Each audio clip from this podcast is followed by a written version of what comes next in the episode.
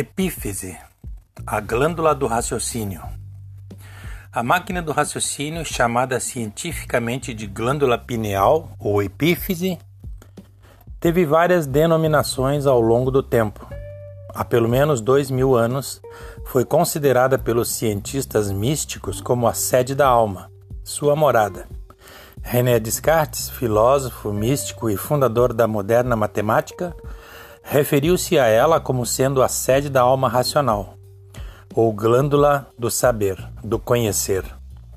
Do ponto de vista tradicional, vem sendo considerada como o órgão da percepção da razão.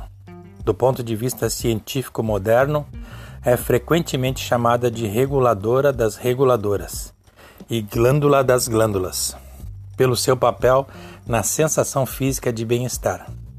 Em Profecias de Nostradamus, encontramos esclarecimentos da importância desta glândula nos tempos atuais, considerando a antena mais fina e alta do nosso sistema nervoso central, a nossa central elétrica. É uma central dirigente do corpo, como o capitão de um navio. Ocupa o centro de gravidade da massa cerebral e morfologicamente apresenta-se como o vestígio de algum terceiro olho a surgir remotamente nos homens do futuro. É uma espécie de radar psíquico, chamada também de olho pineal, sexto sentido, corpo pineal. Para os hindus, centro de força, para os ocultistas, olho de Shiva, por ser o responsável pela clarividência, a vidência racional. É realmente o olho pelo qual o homem harmoniza o mundo interior e o mundo exterior, o elo de ligação entre o macrocosmo e o microcosmo, em forma de pinha, localizada no istmo do mesencéfalo, a máquina do raciocínio chamada de glândula pineal ou epífise cerebral tem função mas não a luz física, e sim com a luz divina, a energia racional. Na geração do ser humano, a glândula pineal aparece no período embrionário desde as primeiras semanas e a microscopia eletrônica revela que em sua estrutura encontra-se capilares fenestrados, diferente de todos os capilares que integram o sistema nervoso central e células ovais específicas nesta área. É uma máquina que se destaca entre as demais pelo seu grande significado representa um habitante do mundo racional que se materializou em forma de máquina do raciocínio, como nos transformamos de racionais, corpos de energia, para animais racionais, sofredores e mortais.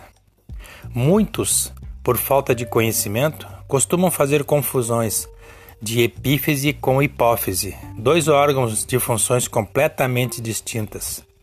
Para esclarecermos sobre isso, nem precisamos aprofundarmos nos conceitos técnicos, basta analisarmos a etimologia das palavras, o significado das mesmas. Hipófise ou glândula pituitária, hipo, corresponde ao prefixo grego que indica em posição inferior a alguma coisa.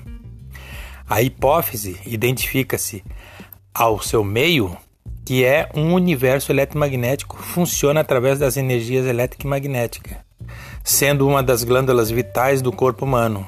Comanda a função de outras partes do organismo, responsabilizando-se por importantes funções, como o crescimento e a reprodução.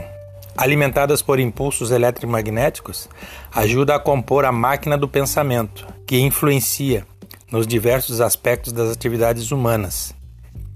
Epífise ou glândula pineal, epi significa acima, de força superior, de ordem superior.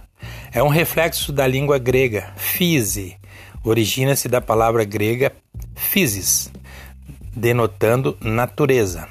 Portanto, epi mais fise, epífise, que é uma glândula que está em termos de qualidade natural em grau superior acima da natureza material, da terra e do pensamento humano.